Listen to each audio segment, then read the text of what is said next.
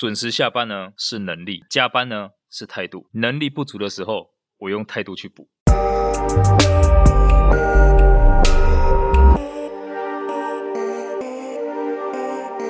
现在时间是六月二十四日下午两点十八分。您现在收听的是深 V 一口气。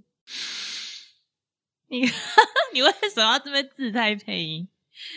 好，反正是我们第一集的 podcast，所以也大概介绍一下我们的节目。我们节目呢，大概就是在讲一些嗯个人成长、理财、价值投资。目前只想到这些啊啊，之后如果还有一些其他的题目再增加吧啊，也会就是邀请一些可能嗯也不是算说名人吧，有一些有故事的人来上节目讲讲话，对。其实这三个领域我觉得很够用了。这三个领域大家好好听的话，基本上可以先增加主动收入，再增加被动收入。出来混就是要一个钱嘛。可是你就发现，呃，听了再多大道理，大家依然过不好这一生。所以呢，我们就要弥补这一块空白。你不能光听鸡汤啊，哦，要一些实在的东西让你可以去做，真的去让自己的工作。呃，收入更高啊，或是真的赚到钱啊？你现在超像什么大师在开讲的？啊，真的假的？Anyway 啦，反正呢，哎、欸，我们还没有自我介绍。嗨，大家好，我是瑞娜。哎、欸，就这样吗？对啊，嗨，大家好，我是 Will。不然你要说什么？其他不能讲太多，不然会让你发现我是谁。不是，其实你到后面大家就会发现你是谁了。哦，好吧，那就不重要。我觉得我比较不想被大家发现我是谁。忘掉我的干话啊，一切都是很健康有营养的。好啦，反正我们我们今天还是要想个主题的。最近有毕业季嘛，所以毕业季完之后，大家就是要出来找工作了。Will，你刚好是。心灵鸡汤大师？呃，没有啦，我自己。你那个叫什么？你那个头衔超奇怪，我根本记不起来。叫做 life coaching 啊，叫做生涯规划吗？你是说这个吗？对啊，对啊，对啊，不然呢？我在英国有一个专门在做这方面的公司啦，我合伙人在英国，嗯、然后就是在帮很多的在英国念书的华人也好，当地的人也好，或是这种国际学生也好，做生涯规划。所以其实生涯规划干嘛？可能你们看到学校很多生涯规划的东西都是很无聊的。不过实际上啊，各位，生涯规划是可以让大家在一开始都抢到好位置，让你以后的主动收入可以变得更高。所以呢，现在也要让大家聊一聊。反正大家刚毕业嘛，每天都在想一堆有的没的问题啊。对。直接现在帮大家收敛一下，什么该想，什么不该想。整理了几个感觉大家就是毕业以后就会想要问的事情啊。不然先说一下好了，先说你自己。呃，老实说啦，基本上我的整个经历，可能大家你们想过的事情我都做过了。比如说，我该不该念硕士？好，我念了。那该不该贷款念硕士？好，我贷款了。那硕士之后薪水会比较高呢？我等一下比较给你听。再来呢，诶，是不是要相关科系的工作，或是念相关科系研究所？各位，这个我都帮你探索过了，以及包含后面你履历怎么写啊？啊，然后呢，这个。相相关产业、相关背景这些到底要怎么考虑啊？先工作好还是先念硕士好？各位，这个都是可能你们现在刚毕业之后要想的问题。那今天的节目结束呢，我相信你们都可以有呃更深一步的理解了，可能自己也可以找到答案。心灵大师开话，好了，其实我们节目没有要做的那么心灵大师，你知道吗？哎、你有没有发现我一直想要打你枪？你就觉得你现在是你又在那边重拾偶包个屁哦？还有吗？对、啊，还好啦，还好啦。你一直那边好随便啦，好，那那我们第一个问题啦，第一个问题，好，大学毕业后到底要读研究所还是直接工作？我我自己我讲一下我自己的经历好了，可以啊。我大四的时候，因为我是读日文系的，然后我大四的时候呢，就开始在准备读研究所，因为我就是立志要去日本读庆应的研究所。哦，庆应哎，对，庆应哎，好像很厉害哦。嗯。因为那时候我大二的时候有太阳花学运，所以受太阳花学运影响，我就很想要搞政治，所以我就想要去庆应读国际政治。但是我那时候根本就不知道那什么东西，我也不知道未来出路有什么。反正我就跟老师讲说，这个科系好像蛮帅，想去读一下。老师说：“哦，好啊，那你再读一下。”所以我还记得，就是因为日本的研究所面试，呃，他们不是你一去就先读研究所，他们有个研究所之前的一个，算是实习班还是什么的。嗯。对，所以就是我要先写一个论文。然后我还记得我的论文是写什么日本跟中国的防空领域还是什么鬼的，反正就是 超奇妙的。我现在想想怎么会就是写那种鬼东西出来？而且我那时候一直有一个奇怪的执念在就是脑海里，我一直觉得中国会攻打日本。然后我们老师一直打枪我说：“你这理论超奇怪，你根本就没有根据。”所以后来你没有念？后来是哦，因为我那时候不想要让家里有负担，所以我想要去考公费留学。哦，对，哇，所以我有去考，然后我笔试有过。到面试之前，我就开始想说，到底要不要念？就是我突然想说，我念了国际政治以后出来，到底要干嘛？从政吗？就是完全没有想到一个经济出路。后来想说，算了，我还是先去工作好，所以我就直接放弃面试这样子。哦，对，所以后面再也没有回去念了。对，但是其实我现在没有没有后悔，因为我自己觉得我不是读研究所的料，而且我那时候读的是完全不相干，因为就因为我是日文系，所以我就想要去日本读书，但是完全读一个不相干的。OK，那你自己觉得呢？我觉得其实现在大家可能不管工作也好啊，念研究所也好，你工作的话会找相关背景的这种职缺嘛？嗯，对。为的是什么？为了就是写履历好写啊。然后，然后底薪可能高一点点。不过现在如果大家看一下调查啊，目前台湾的起薪啊，不管你是不是相关背景，基本上差不了多少。所以啊，我知道像很多人他你在念大学科系的时候，你根本就不是。真的自己喜欢那个科系的，嗯，你只是反正落点分析考到哪里你就念哪里，嗯，所以呢，我要呼吁大家一下，用正确的概念了解这个事情。你大学念什么，不代表你以后做什么，不然的话就绑架一辈子了。真的，真的，而且你大学所有的背景，你可以用算的算一下，大学一般大概一百四十个学分，我之前在成大念是这样子啊，一百四十个学分，真的专业的大概有多少个？可能大概八十个学分，其他都是什么通识啊？通识，其他我觉得通识很好玩啊。对，通识或是像什么国文啊、英文啊这一种，所以八十个学分代表什么意思？反正一学分等于是每个礼拜一堂课嘛，对，一个小时。对，所以八十个学分你可以当做就是学期每个礼拜要八十个小时，那也就是说你又算一个学期好了，一个学期大概啊四个月，那就是十六个星期。嗯，所以啊，你用八十乘以十六，一千两百八十个小时。那如果啊，你除以八个小时一天，一百六十天，诶，这什么意思啊？各位，你所谓的专业背景，我不管你是电机系的、数学系的、物理系的，你只要哟连续一百六十天，每天读八个小时专业科目，你就有那个背景了。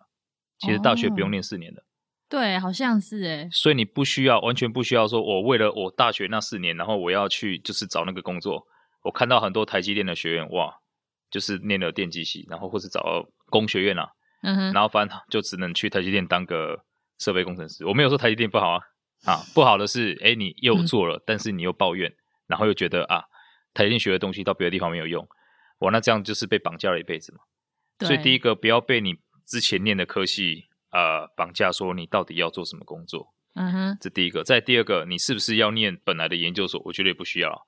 所以我会讲说，哎，大家考虑的东西我都有考虑过，就是因为我大学是念工学院的，嗯。但我硕士是念管理的，嗯，然后第一份工作是在制造业做品质的，所以你就是三个都不相干的意思吗？三个不一样，然后接下来下一个又不相干了，下一个我又当业务啊，业务啊，然后就变成全就是全球一个事业群的头，然后呢再来推动公司上市，这变财务了，对又不相干，对，对然后再往下呢，我又跑到东元去看就是新创公司，嗯，又是不相干，你的人生一直在跳坎耶，对啊，然后接下来现在是。呃，在不断的讲课，我还讲过时间管理，对吧？然后现在还讲生涯规划，然后接下来再讲投资，所以呢，完全就是一个一直在不一样的跳。所以大家不要太拘泥于你到底有什么，不要用你拥有的决定你想要的，这是很重要的事情啊。所以如果你觉得在纠结要不要用你的科系、你的专业背景来找工作的话，嗯、我要跟大家讲，不需要，你想做什么就做什么。好，嗯、那前提是什么？前提是第一个，你要可以养活自己了。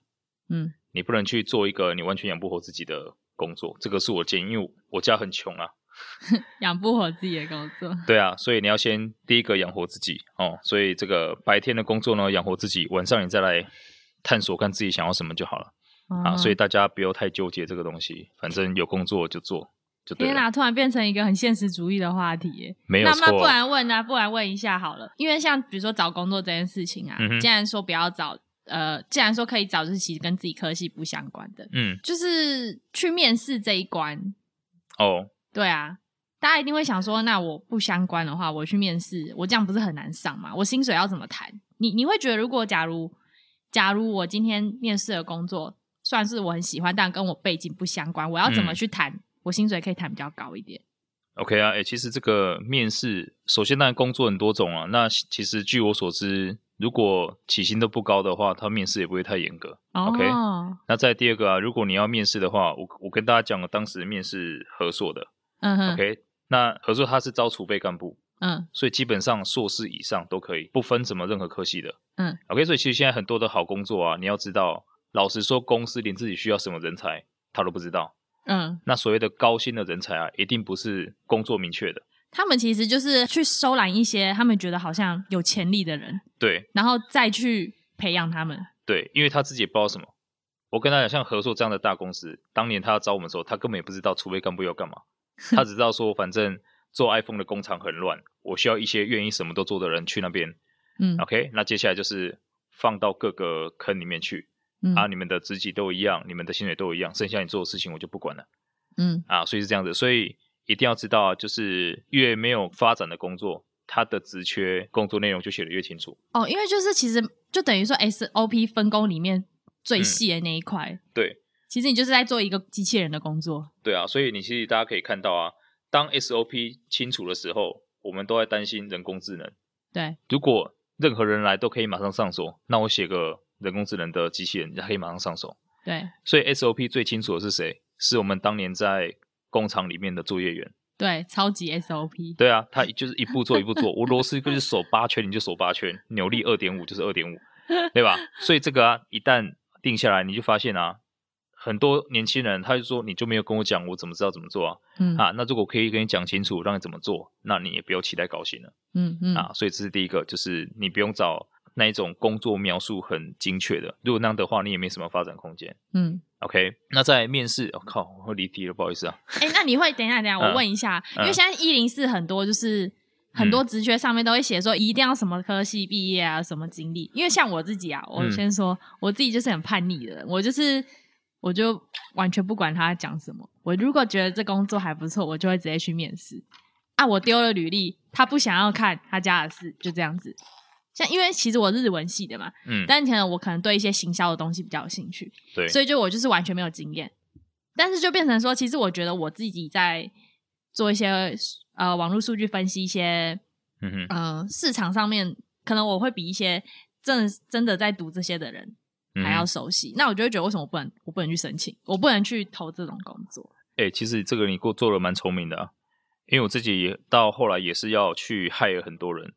那其实也要知道啦，公司 hire 人，它是一个投资的概念。嗯，OK，我现在开了这个职缺，我每年是一百五十万年薪，对，我要投资在这个人身上。那讲到投资啊，我要的是什么？回报嘛。嗯、对啊。所以我现在投了一百五十万啊，我要的就是这个人可以进来帮我创造一千五百万。嗯、啊，所以这是正向的看法。但是反向我也要知道说，我要把假设这个人我看错他进来，我必须要把他的风险降到最低。怎么降低？哦、很简单，我就想说，希望你是什么什么大学毕业的，嗯、什么什么相关科系的。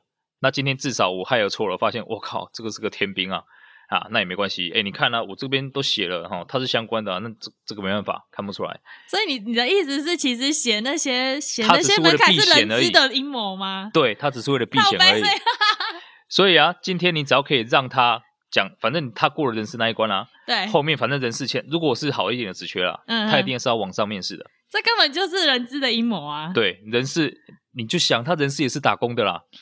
哦，对，他就是领薪水。其实他们就是在撇责任。对对对，所以假设你可以面试到往上面去，那你人事那一关过了之后，基本上后面啊，那就是大家就开始看你到底可以为公司带来什么回报。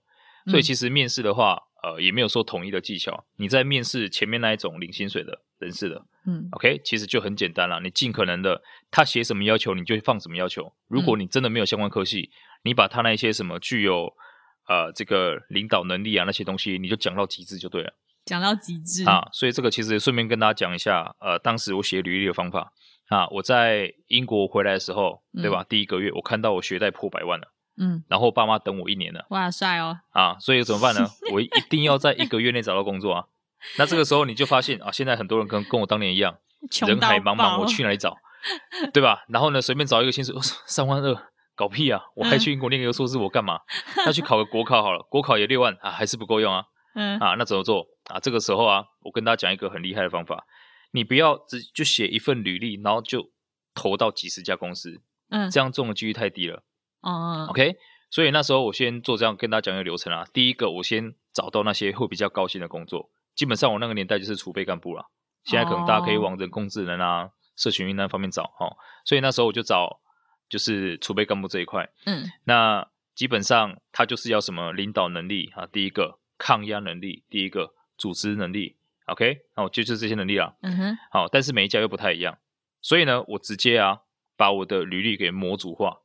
模组化是什么意思？模组就是 modularize，OK，OK，、okay? 哦 okay, 所以针对领导能力，我写了一个故事。嗯。针对组织能力写了一个故事。嗯。针对学习能力写了一个故事。针对抗压能力写了一个故事。然后针对我的什么背景写了一个故事。好，管理方面的一个，再来可能是工学院方面的一个，啊，管理的一个。好，接下来就是排列组合而已了。嗯。我看到何硕啊，他就是要我来做编号，软实力就是 A、B、C 的。嗯，好，硬实力就是那些背景啊、证照的，一二三四。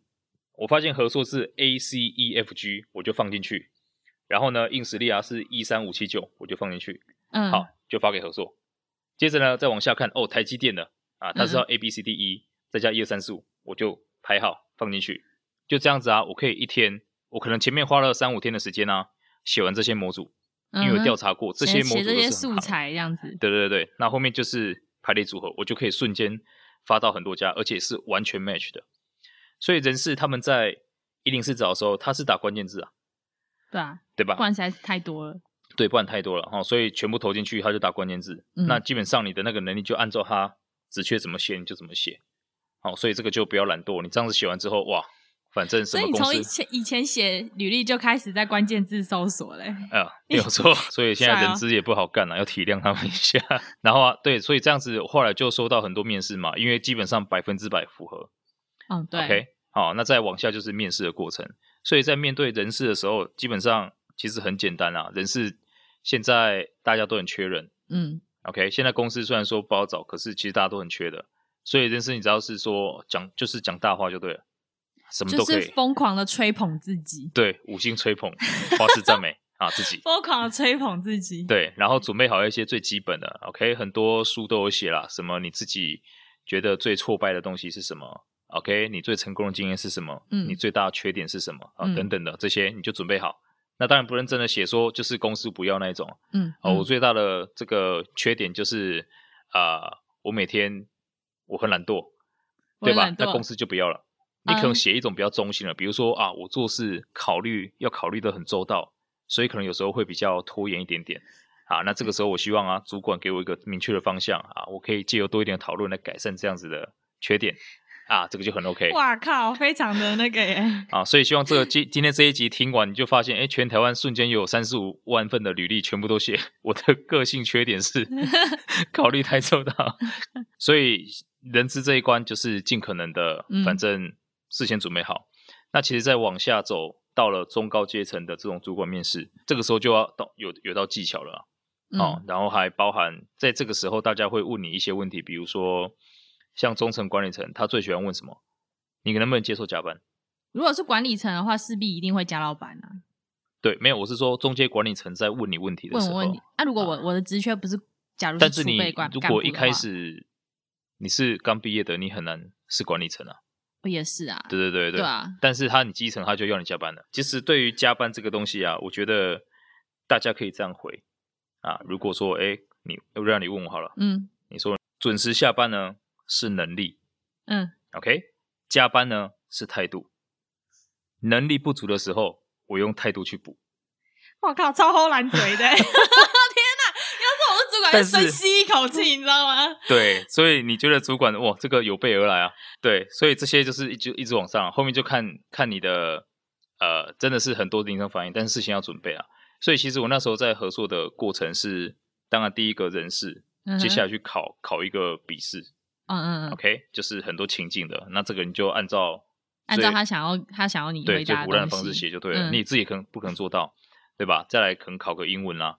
然后再来，接下来是变成那一种啊、呃，一群人的这一种面试啊，嗯，好、哦，那这个就非常关键了，嗯，好，所以这个你要知道，他可能在履历的时候写说，哦，你要有领领导能力，你要有团队协作能力、抗压能力，所以他那时候在群组面试的时候是，呃，面试者很多，嗯，他可能分成五六个人一组，对，好，那你那一组啊，我记得那时候面试的题目就是他放了一个英文的报道在上面，然后要我们在两分钟之内啊，嗯，哦，就是给我们两分钟看完，嗯，那其实根本就看不完，看不完。好，所以这个啊，抗压能力，嗯，再第二个啊，他就说哦，然后你每一组啊要派一个人来回答，嗯，OK，那不是你回答而已哦，啊，就是你要统一你们这一组的人。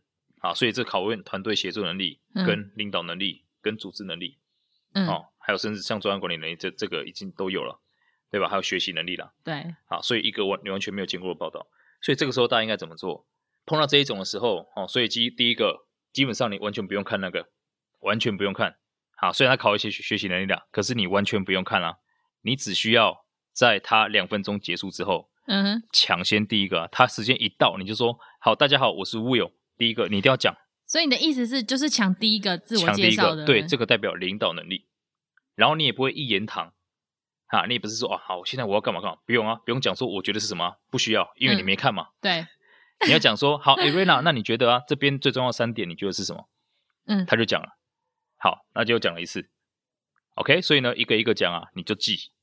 那他们反正没办法啦，因为是你主导了嘛，而且大家会是看来看去，你就是反正占主导地位就对了，因为你没有看那一篇文章。对，啊，所以第一个啊，你避免了那一种独断的位置。嗯，嗯嗯。OK，再第二个，你也抢到领导的，因为大家还在想刚刚看什么时候，你现在已经知道你抢到那个位置去讲话，所以大家会听你的命令行事，所以他们可能看得很认真啊。那这个时候你就先取得领导地位，这是一个技巧。嗯。你不要傻傻的跟着看得很认真，哇，那你后面就失去机会了。所以先抢到这个位置，接下来就只要问大家觉得怎么想就好了。哦，那你就统整大家答案说，说好，那等一下我来帮大家回答。OK，所以第一点呢，呃，大家是觉得说，呃，现在这个弗洛伊德事件啊，哦，这个事件可能真的是有种族种族歧视的问题还存在美国里面啊。在第二点、嗯、第三点这样啊，大家有没有问题啊？没有问题，我们鼓掌通过。耶、yeah，等一下我来讲。你觉得面试官会选谁？一定会觉得你很赞，但其实你根本就不是看的那个人。对，我根本就没有看。啊，所以重点也不是，那好好阴险哦。啊，这个不会阴，这是技巧哦，技巧好好，好。所以很顺利就进到下一关了。哦、对啊，其实到了高层之后，你发现他问专业的问题很少，他会比较认问一些软实力、态度，哦、嗯，比较是你这个人格特质方面的事情。所以你其实真的是就是在 做一些比较，反正书上都写那一些就好了。书上都写，但我问你哦，就是会不会有主管就是会觉得说？照书上那些写的人来面试，他会觉得很无聊。也没有没有没有，不是照书上写的那样子去回答。我我之前有看过一些书啦，他就是讲说面试官最常问的那些问题是什么。嗯哼。OK，比如我刚刚讲的啊，你的弱点是什么，对吧？对。或是你觉得你可以为公司带来什么样的帮助，对，等等的。那这些你在想的时候要按照自己的想，只是你要借由书上的回答去避掉人家不想听的。哦。就是简单来说，就是不要讲一些白目的啦。对，不要讲白目。但有的东西可能刚毕业，你也不知道白不白目嘛，对，啊、对吧？你讲说我缺钱，其实社会化不足的人，其实有时候就会讲出一些 对。Hello，你你在你在，就是对 很多前辈都会这样子觉得后辈他们到底在干嘛？对啊，对啊，所以这个是要规避一下。嗯、看书就是为了规避这种风险。也是啊。那你反正到了后面那几关，基本上都是属于比较 OK 的。嗯，对啊。所以从履历开始，再到接下来怎么样做准备，我觉得。这样大家应该都很清楚了。我自以为例啊，我也算是蛮蛮会写履历的人。哎呦，对，我可以这样讲，因为我的履历基本上我的履历待中的率就是百分之九十以上。我，那我可以讲一下我我怎么写的。其实基本上基本上就是像刚刚我要讲的嘛，人资他一次要看很多人，所以你的履历就是要够特别。嗯，那其实我也是个蛮会唬烂嘴的人，就是可能比如说，比如说范玮琪明明就没有读哈佛，他只是读了哈佛的。补习班，然后就可以后来成他好像读哈佛一样。但是当然不是要大家骗人，但是你就是比如说我之前面试一些比较文文创相关的东西，嗯，那我大学的时候有去就是华纳唱片，他们也就是三天的体验营那种的，非常简单，就是 anybody 都可以去参加这样子。但是我就是把这个东西写的超故事化，写的好像我在里面就是学习到什么博大精深的道理，但这就会变成就是因为其实蛮听蛮多就是新鲜人会讲说。嗯、呃，我想要应征的工作，可是我完全没有这方面的经历，哦，或什么的。嗯、但是我自己会觉得，第一，如果你真的非常喜欢这个工作的话，你一定会你的生活之中会有跟这些有一些连接的东西，不然你你不可能，比如说我完全超级讨厌数学，我就不可能去应征这类这类的工作嘛，一定是跟你的生活有一些相关的。那这个事情不一定是你要在校园活动，或是不一定是你一定要在打工工作发现。你平常日常生活的兴趣，我觉得你也可以把它就是拿来讲。真的，就是我觉得其实现在大家的人生策略啊，好，不好意思，再讲个鸡汤啊。OK，当然你们在找工作的时候啊，不要就是因为开始找工作就纠结在你有得到 offer 的那几家公司。嗯，对。OK，因为其实很多人下一步开始想啊，我要在大公司还是在小公司都可以啦，没有什么好坏啊。大公司、小公司都有成功的人。嗯，所以其实大家放的这个态度啊，基本上应该是要可能现阶段我讲的最重要的就是第一个，先可以活下来。嗯，再第二个你要探索。嗯，好，你一定要找到你自己的那个实力点哈。那这个时候你的薪水就，你现在去计较那个几千块的薪资的差异，我觉得嗯太小家子气了，就眼光放长远了。所以第一个叫做生存，第二个发展，发展前线探索，嗯，在第三个啊，好，针对你的实力点就不断发力。啊，所以呢，这个是大家在现在找工作的时候，第一个你真的不用太去担心说我的薪资就是。太低啊！这个工作不知道是什么啊，我的背景是什么啊？真的不需要。OK，任何东西你一定要拼尽百分之的全力，你才有办法判断自己喜不喜欢。嗯。再第二个，如果你没有探索啊，你就是因为啊，我假假的是我啦，我是测量与空间资讯学系啦，而且那时候我很惨啊，那时候我连测量都不会啊，直接去当那个，我测量学被当了不知道几年啊，我就发现说，哇，你看你的科系叫测量，然后你不会测量学，对，我就被当了，我就说，哦，那那完蛋了，我只能够另另辟蹊径啊，另找出路。啊，所以呢，这对我来说也是一个好事啊，因为假设我真的测量读读得很好，嗯啊，那就算我没有兴趣啊，我也会觉得说，我也只会这个了，我就一直做这个事情。嗯，那你就发现啊，这样子的人啊，他的生命里面，你其实跟呃很多在很偏远的地方，嗯，对吧？他这辈子只吃过苹果、跟葡萄、跟香蕉，他一辈子在这三个里面做选择。对啊，OK，他不知道这个世界上还有樱桃这种东西，哇，超好吃！哎、欸，我真的，我真的超有感触，我要讲一下，因为就像比如说在找工作的时候，可能。我日文系毕业嘛，我就会在那边找翻译啦，不然就是什么嗯，嗯，比如说旅行社好了，嗯嗯对我我一开始是先做旅行社或是日商，但是其实对，但上边，但是但后来你会发现一件事情，就是很多职缺你根本就不知道他在干嘛，但其实他们很厉害，他们可能也是符合你的兴趣的一些职缺，只是你不知道。比如说像我后来才知道有些什么版权专员啊，或什么之类的、啊、，OK，专利工程师对对对之类的，嗯、你就想说嗯，怎么会有这种职缺？但是。就会变成说，如果你真的多去了解的话，你的选择可以变得很多。真的，真的，而且其实大家一定要在这个时候，我觉得探索，探索比你就是去纠结你到底要往哪方面好还要更重要。你不要说一定要跳到一个对的公司，因为没有对的公司。所以重点是你进去之后啊，我觉得不管什么公司啊，只要你心态对了，就没有烂公司。所以我刚讲了，其实你开始工作就是一个延续学习的过程，嗯、延续你探索的过程。所以我不管进了什么的公司啊，反正现在我先养活自己。嗯，OK，进去之后反正是一定有我没碰过的东西。对啊，我不管是烂的，是好的啊，反正你不是得到就是学到嘛，就这样子啊。好，那到最后你发现你也拼了全力了，真的干不下去了，这个时候你再换，你也没有遗憾，而且该拿都拿到。所以就现在大家找工作的概念一定要是啊，你就是不断的开始在社会上面去继续学习，然后呢，你碰到没有碰过的事情，烂事也好，好事也好。都是学到东西。那在学的过程当中啊，以前是你付学费，现在是公司在给你薪水。你如果可以怀抱这种心态学做事情的话，我觉得你的第一份工作都会很精彩了。再帮忙问一下，就是像我们刚刚说的，就是不一定是我选公司，呃，不一定是公司选我，也有时候也是我选公司。那在面试的时候，你会觉得说哪一种面试方式，你就会直接不想要这间公司？OK，其实哎、欸，对，刚刚忘讲一个很重要的东西啊。我在面试的时候啊，我一定也会反问公司一些问题的。嗯哼，OK，比如说，哎，你们就是这个职缺上一个人，他可能待了多久时间？嗯，他可以含糊其辞，他可以说哦，待了一年时间，待了半年时间，待了两年时间，嗯、待了十年时间。嗯哼，这个时候你心里就大概知道了。嗯、OK，如果有人可以在这个职位待了十年，对吧？那你可以问一下，哎，那他这个人怎么样？嗯，啊，他十年没有升迁吗？对，啊，那可能就一年的工作用十年哦。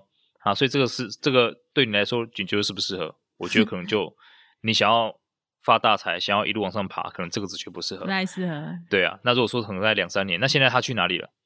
如果是升迁了，哎、嗯，那你可以考虑这个职位啊。那如果他离职了，这可能是一个赛亏啊。所以这个是很很重要的问题啦。所以其实呃，第一个你要知道怎么样反问这些问题。再第二个，你可以问一些更直接的，就是像哎呃，目前这个工作大概有多少应征者？哦，OK，他可能会谎报，但是你自己心里会有感觉。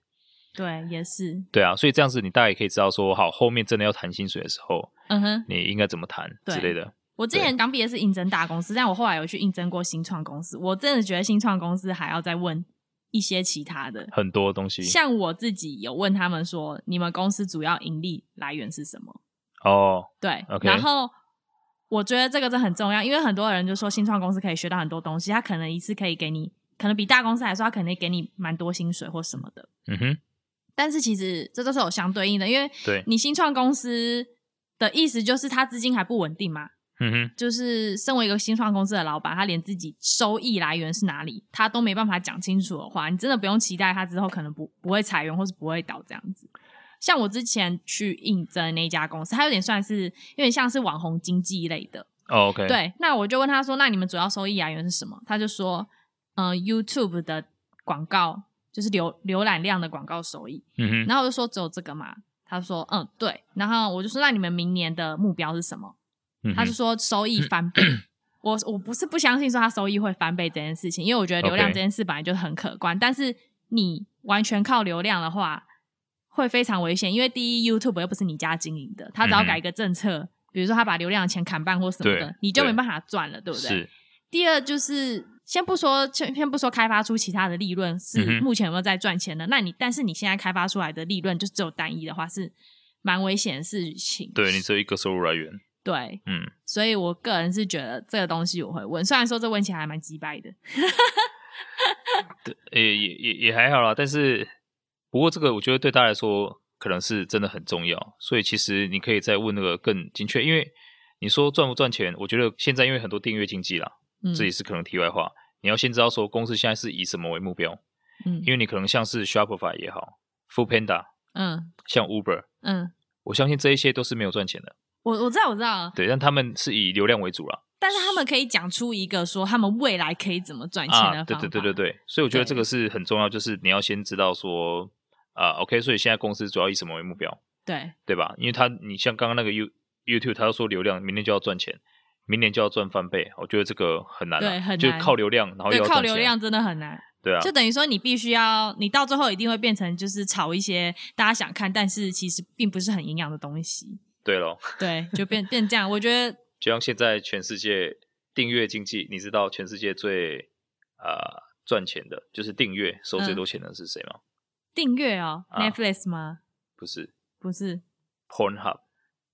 OK，我知道，我知道，我知道。我要说，我上次有听过，就是 Pornhub 他们其实，而且它是一个公，它公司下面就是不只是 Pornhub，还有很多。你对为什么我会懂这么多这些？好，反正我是我是听别人说的，听别人说，就是他们还有就是自己呃花钱去请人家拍，嗯，拍影集，然后他们已经有钱到不需要上市，真的哦，超夸张的。就是他们嗯、呃，有些人就会想说，哎、欸，那 Pornhub 就是赚那么多钱，他可以去买他们的股票，但是因为他们太有钱，所以他们根本就不需要上市，超夸张的。但但但这就是像你刚刚讲的，他可能为了赚钱就要拍很多 不是很好的东西啊，也没有好不好啦，这个这个不予呃没有评价。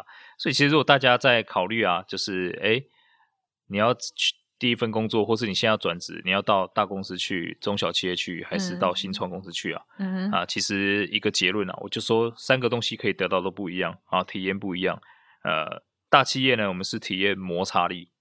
啊，跟各个部门在那边较劲啊，每个部门要保护自己利益啊，保护自己的 KPI 啊等等、啊。每天都在掐死小人，啊、所以每天都在摩擦 摩擦。好，再来中小企业呢，你是体验创造力啊，嗯、所以中小企业我也带过嘛，推动公司上市啊，所以那个时候你比如说到了预算季，预算季、嗯、啊，就是体验创造力的时候了。所以那时候我做代理发言人啊，我跟你讲，那不是一个什么技术活。那完全是一个文创公司，文创公司。你开始在想说你要怎么齁蓝画大饼？对，没错啊，开始让你的股东们相信 你有在做事。没有啦，哎、欸，哇，这样会害到我前公司啊？不是啦，就是你要在基于事实之上，嗯，不断的做好美化。我们说美化，美化，对，对美化。那到了新创公司，就是体验生命力啊。所以什么叫生命力呢？就是你到了什么肝的能力吗？呃、对，你要有新鲜的肝，你要到凌晨两三点了，你还要非常就是。有能量的活着，有能量活着啊，所以呢，叫做 新创公司是体验生命力啦。所以大公司摩擦力，小公司、中小企业创造力，跟呃新创公司叫生命力，所以就不一样的体验。我觉得大家都应该要试一试啊，因为你没有体验过，你就不知道到底什么是好的。我像刚刚瑞娜说的，哎，你根本就不知道有专利工程师这种职位。而且可能就是一个举例，其实还有很多奇奇怪怪的职位。对，而且，现在很多清创公司，所以他们想要的人才又更不一样。对，他自己可能也不知道到底要什么。对，所以其实大家 简单的结论啊，你不要被这些他写的那些什么哦，要求什么背景那些给蒙蔽了。真的不用。然后再很重要的是，不要有自己的假想限制啊。就像我那瑞娜说到日文系，就开始找日文沾得上边的。不用，真的不用。对，就不需要，反正就放开心去想。啊，所以呢，这个也是要跟大家讲一下啦。哦，八个字叫做“站在未来，安排现在”。啊，你真的站在你要的，真的很像什么那边卖心灵鸡汤的什么汤头主。这个非常重要，非常重要、啊。直接去开设什么心灵鸡汤？没有啊，其实是康宝 找我代言，你知道吗？你代言又浓又香，又浓又香。每次被主管骂，就拿出来吃一颗那个鸡汤块。对啊，现在冷泡也可以吃了，知道？没有啊，所以我觉得还是要。就就真的去想一下，你到底要什么生活了啊，啊？所以不要被这个薪水啊，不要被要求啊，不要被职位啊、能力相关的东西呃、嗯、困住了啊！就是放开胆子去寻找就对了。Yep，呀，好吧，那最后来问一下好了，就是很多人其实会在那边讲说。文组出来就是饿死，然后理组出来就是累死。说说难听一点，有些文组，嗯、除非是语言学系，真的在专攻那个语言，不然其实很多文组他都是在学一些很概论的东西，嗯、并不是在学一些实际操作的东西，就跟理组真是非常大相径庭。我觉得首先呢、啊，如果因为我看到很多我念成大的时候，成大当然管理学院啊、文学院可能没有像台大、政大这么强，嗯，但是。不管你是什么了，我相信你。如果大学是念管理的话，嗯，大家在念管理的时候都希望自己以后就是个总经理，嗯。但面临找工作的时候，发现你就是一个秘书、一个助理啊的这种职缺.哦，就是管理背景。OK，嗯，所以呢，如果你是念这一类型的啊，我觉得首先先忘了你念什么，这是最重要的。忘了念什么？对，忘了你念什么，你只要一开始记啊，你就开始找到那一些你很不想找的工作了。嗯、所以先忘记你念什么。所以我我朋友是念历史系的，嗯，他现在在富士康当台干，嗯嗯嗯，做 IE 工厂规划，嗯，其实你说 念历史怎么会工厂规划？你不用知道，他们会写的很清楚教你的，对，你只要展现你的态度就好了，对吧？我先不说他到底喜不喜欢这个工作啊，但是他反正至少赚到他希望赚的钱，嗯哼，OK。所以如果你是念这种啊、呃、文科出身的，我觉得第一个先忘了你念什么，再第二个啊。就是也不用挑了，一样先求生存，接下来再探索。那如果大家真的想要知道说，哎，到底什么样的工作啊，嗯，最可以爬到总经理的位置？嗯嗯，好，我可以跟大家一个简单的统计啊，百分之八十的总经理啊，哦，全世界啊，不管是什么公司啊，好，我们把创始人去掉了，OK，不过创始人主要就是业务业务的工作哦，业务跟研发，嗯，好，那百分之八十以上的总经理，哦，或是公司的 CEO 啊，基本上。他不是财务出身，就是业务出身。嗯，所以大家不要排斥业务这个工作。业务它是一个，就是我们算是门槛很低的工作。但是说难听一点，就是没有业务，你公司根本就没办法会有客户。对，所以业务是门槛很低。可是啊，你要做到很厉害、嗯、啊，我相信啊，它不会比那些博士还要难啊。OK，不要不会比什么博士要简单、啊、简单。嗯，啊，所以呢，其实各位，如果你真的不知道做什么，我觉得可以从业务能力开始。那也不要觉得说这个工作就是好像很 low 啊，或是觉得哦你你不好意思啦，对吧？很多台湾的，嗯、尤其是我发现啊，学历越高的人越容易这样啊，不好意思去，他们会很不好意思去，很多包袱，嗯，跟人家 social，然后跟人家可能求一些东西。但是真的要说，这些全部都是技巧技能，就是你这些东西练到炉火纯青之后，你以后不管在什么职位，你都真的关系打得很好。对对对，所以。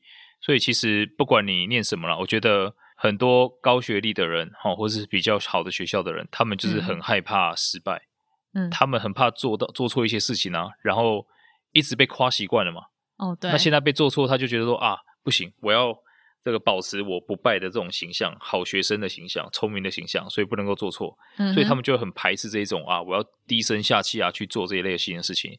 可是我要跟大家讲，这个你为了这么一点点这种。自傲也好，OK，或是虚无的这种限制也好，这个我们叫假想限制，嗯、啊，你会错过更多。所以呢，其实我非常推荐大家，真的可以去好好的了解一下，就是每个公司的业务，你不一定要做，但是要理解啊，啊，这些顶尖的业务，他们前端在想什么？嗯、因为其实你们每天，我们每天都在做业务的工作，业务就是把你的东西啊，可以让对方可以接受，推销给别人嘛。对啊，所以你。在跟爸妈讲话，你在要零用钱的时候，你在跟爸妈讲我要做这个选择的时候，我要买这个包的时候，嗯，对吧？或是你在说服你朋友说你觉得我的看法什么时候，这都是业务的行为。其实就是怎么样去说服别人。对，就是让对方做你想要做的事情啊。对，啊，这些业务只是说把钱从对方口袋放到自己口袋了，就这样子啊。好，那但是有很多形式啊，所以其实呃，我我非常建议大家可以在呃职涯的初期就关注这个能力。OK，就算你是这种间接部门，比如说研发，比如说品质，比如说这种生产，OK 都没有关系。管理的要开始有意识的去知道，哎，我是怎么呃让我的团队可以接受我的想法，嗯，做得更认真。我怎么让平行的这些部门啊，在沟通的时候减少摩擦，让大家更 support 我啊？所以呢，这些都是业务能力啊。那只要这个能力 OK 的，我觉得其实不管什么产业都可以做得很好。如果你当业务的话，还有个好处就是。嗯，你可以接触到比较多的人。台湾的教育很奇怪，台湾教育很很鼓励竞争。嗯，这是一个鼓励竞争不好吗？没有说不好，但是竞争都代表说，他他的竞争不是团队跟团队啊，台湾的竞争就是人跟人竞争。嗯，所以这导致我在台湾的职场看到很多人啊，啊、呃，可能是中中高，可能不用到高啦，中阶级的或是同事之间会要留。嗯留招，留招啊，尤其是业务吗？业务也会咯，就是反正啊，我不要跟你 share，嗯，啊，对吧？OK，那或是部门跟部门之间啊，我东西会故意不跟你讲，这样表现我的价值嘛，对吧？哎，老板，你看这个我知道，冲康别人这样子，对，就这一些啦。所以这这会变得在大家工作的时候啊，其实很多力气是花在这种摩擦上面、嗯、啊。所以刚讲大公司摩擦力都是这样子的。好，所以现在其实我要给大家一个很正确的概念啊，在你工作之后啊。呃，一定不要自己一个人全部干完，你一定要想办法杠杆所有你可以杠杆的力量。嗯，啊，你要说哦，找上面的人来压都可以，反正你只要可以杠杆啊，你一定爬得比较快。真的？因为就是要踩别人爬的意思吗？也不用踩别人爬，不是不是不是踩别人爬，是你专注于成果，嗯，大于你怎么做。哦，我懂你的意思。因为刚跟瑞亚刚说的嘛，其实真的，你们进到一个公司之后啊，我不管你是台大的、成大的、政大的，你反正进到这个公司啊，你的学历就丢掉了。对，它是一个门票，你用完就丢了。对，我剪个洞，没有价值。剩下就看一下，在未来的一年、两年、三年，大家谁做的事情比较多。嗯，那到最后大家会发现啊，很多公司是有末位淘汰制的，比如说 Netflix。嗯，每年它是佣兵制度啊，它更恐怖啊。佣兵制度是什么意思？佣兵制度就是它没有什么忠诚度问题。就是你，反正每个人进来，你没有这个绩效，你就是 白，这样吗？对对对，哦，这么狠。所以，但是他的薪水很高啊，他可以开到你业界的两倍以上。嗯、但你进来，他每天都要去那个，他也不呃没有什么要打卡，OK，没有什么要什么工作要分配给你要做到，没有啊，就是一个目标在那里。那你但没有达到就走人。嗯啊，他公司也不是像 Facebook 那一种哇，Google 那一种很 friendly 的环境，对吧？还给你按摩，给你食物都没有的。你要要不要去公司都没有关系，嗯，啊，它就是非常现实的。所以在这个时候啊，反正如果你要靠一个人，我可以跟你讲，你会累到爆，然后你没有人家可能三五个人合作起来，一加一大于二的强。所以到了出社会之后，大家一定一定要忘掉你以前就是在学校的时候那一种，就是要个人很突出的那种状况啊，啊，不要，就是你一定要想尽各种办法，以成果、以结果为导向。围绕结果去杠杆你所有可以杠杆的资源，嗯、就算你爸爸是你是富二代啊，这个都是资源啊。对啊，所以呢，这个一定是要换一下这种脑袋啊。哦，你要自己干的话，你绝对比不过去杠杆所有资源的。那大家也可以发现啊，现在全世界最杰出的这一些企业家、创始人，嗯、都是能够杠杆资源的人。他们就是把自己很会的事情做到最好。他比较弱的地方就是不用在那边自己花时间硬干起来，就是找别人做就好。总是会有人你那怎么找别人做呢？就是业务能力了。对，所以全世界的创始人就是第一个，他有一个很强自己专业能力。嗯哼。再第二个就是业务能力了。对。啊，所以你看，Elon Musk 也是一样。对。对吧？他就是你现在一直杠杆投资人嘛。对吧？对啊，我这个公司没赚钱，但是你们股票可以一直买，哇，就冲到一千块以上了，真的，对吧？本梦比爆高。对啊，所以所以每个人都这样子的，比尔盖茨也是一样，甚至大家手机，你你如果说要念书念得很厉害啊，呃，你比如像比那个爱因斯坦，对，爱因斯坦数学很烂的，对，他就物理强而已，嗯，所以他就杠杆另外一个数学家，帮他把相对论的数学部分写出来。一个人只有二十四小时，而且你真的不可能什么东西都会，你真的要会用别人。讲到这个 social 问题，你觉得应酬是有必要的吗？应酬啊，对，OK，其实很多业务工作是要应酬，但我相信有一些，因为其实我刚出社会的时候，我不想要当业务，是因为我想到有应酬这件事情。OK，所以其实应酬也会跟大家讲啊，就是你传统对应酬来说，就觉得好像只有业务跟客户，嗯，OK，那那像我的话。我当时在大陆嘛，嗯，所以除了跟客户，我还要跟政府，嗯，因为我是代理发言人，OK，所以呢，跟很多不一样，还要跟厂商，嗯，那厂商只是说我跟客户跟政府是我付钱，跟厂商是厂商付钱，嗯哼，好，但是也因为应酬，后来我发现占掉我太多时间了，嗯，所以我后来开始慢慢的在挑客户。那一开始啊，我真的以为啊，只有说 酒场上你干掉过人家，他才会把你当成是可以合作的对象，嗯。那我觉得这个都是一次两次可以，嗯，后面长期真的不是靠喝酒这个事情，真的真的。OK，那虽然说我们在大陆啊有另外一个特助，嗯啊，他专门就做这个事情的，就是负责喝酒的，负责喝酒的，负责安排酒局的，嗯啊，那就是这没办法，你那个习性就是这样子。可是后来我开始在做更多其他地方的生意，你比如像新加坡的客户、德国的客户、美国的客户，基本上是不喝酒的。哦，对啊，没有在应酬的。他应酬是什么呢？就是一样啊，这个一人一杯，嗯，啤酒，嗯，三个小时，嗯，就慢慢喝。你要喝你自己点。那甚至像 Apple 这一种客户，他们是有叫一个政策啊，是零容忍的政策啊，就是只要你跟供应商去吃饭啊，你可以帮他付，但你不能让不能让任何人帮你付钱。嗯，啊，这是 Apple 的规矩。所以其实你如果是在跟这种像美国的、啊、欧洲的客户，其实反而还比较好。那基本上我看到会应酬比较多，就是啊、呃、台湾，对，跟大陆，大陆，对，所以也不要日本啦，日本，哦日本，啊日本也是啊，就是这几个国家。所以其实我觉得，反而更重要的事情是，你先知道你应酬之后可以有什么样的成果，还有目的啦。对，你的目的到底是什么？对，所以我，我我后来我会设定啊，这个一个客户从开始到结束啊、呃，我应酬可能不能够超过五次，嗯哼，OK，到我收到钱为止，嗯，好，就是我不会超过五次。那在合约签完之前，我不会超过几次，嗯，那这个时候你就可以开始去慎选哦。他当然每一次都要你，因为你付钱嘛，对啊，对吧？那你就每一次我开始想，我应该怎么拒绝他，或者在怎么我要应酬的时候，我就要达到什么样的目的。嗯，对吧？你不能一直叫我去喝啊，所以今天去喝好可以啊。哎，我把顺便把上次那些样品我带过去啊，确认掉。今天一定要确认掉，不然不行了。OK，就这样子，所以一定要给他们压力。嗯，就这样。好，所以这个应酬没有说好跟坏，但是围绕着你的目标走啊。然后你要设定次数，每一次应酬都要有你要达到的一个里程碑。对，这样。因为我之前我旅行社都是日本的客户，不算客户，因为我们算我们才是他们的客户，他们是饭店业那些的。那有没有咸猪手？哈，有没有咸猪手？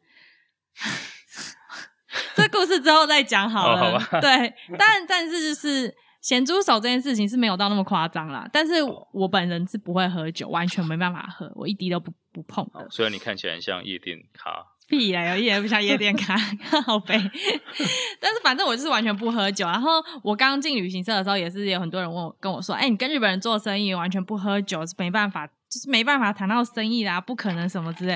说实在啊，我在旅行社的职涯也都没有喝过任何酒，但是我对应的人他们都很喜欢我啊。嗯、重点是什么呢？对他们来说，你到底是只会喝酒，还是真的能够就是替他们制造业绩的人？对对，因为说难听点，你只会喝酒，你只是个酒桶，然后但什么屁都制造不出来，真的是没有用。